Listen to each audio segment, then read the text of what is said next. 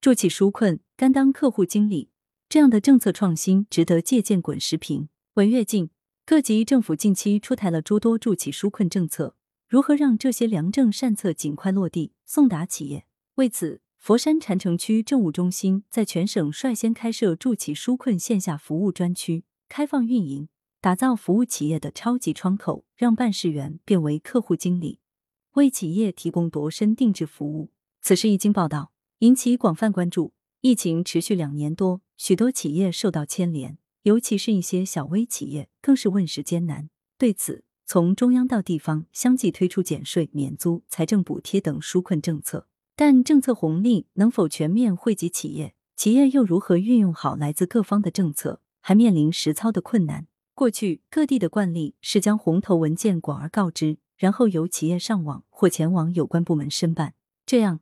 企业需研究透政策，准备各种材料，或还要一趟趟跑机关，而政府工作人员只是充当办事员角色，公事公办。至于企业是部分还是综合性享受政策红利，能否最大程度帮扶生产，四是题外话。禅城区的做法是政府主动放下身段，甘当客户经理，为企业提供面对面的组合式服务，既提高了效率，让企业搭上政策直通车。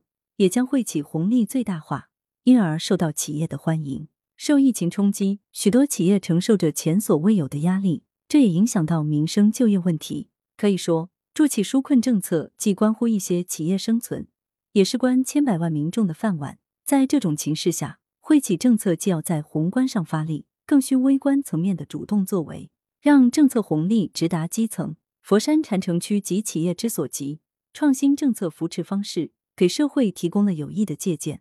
作者是羊城晚报首席评论员，羊城晚报时评投稿邮箱：wbspycwb 点 com。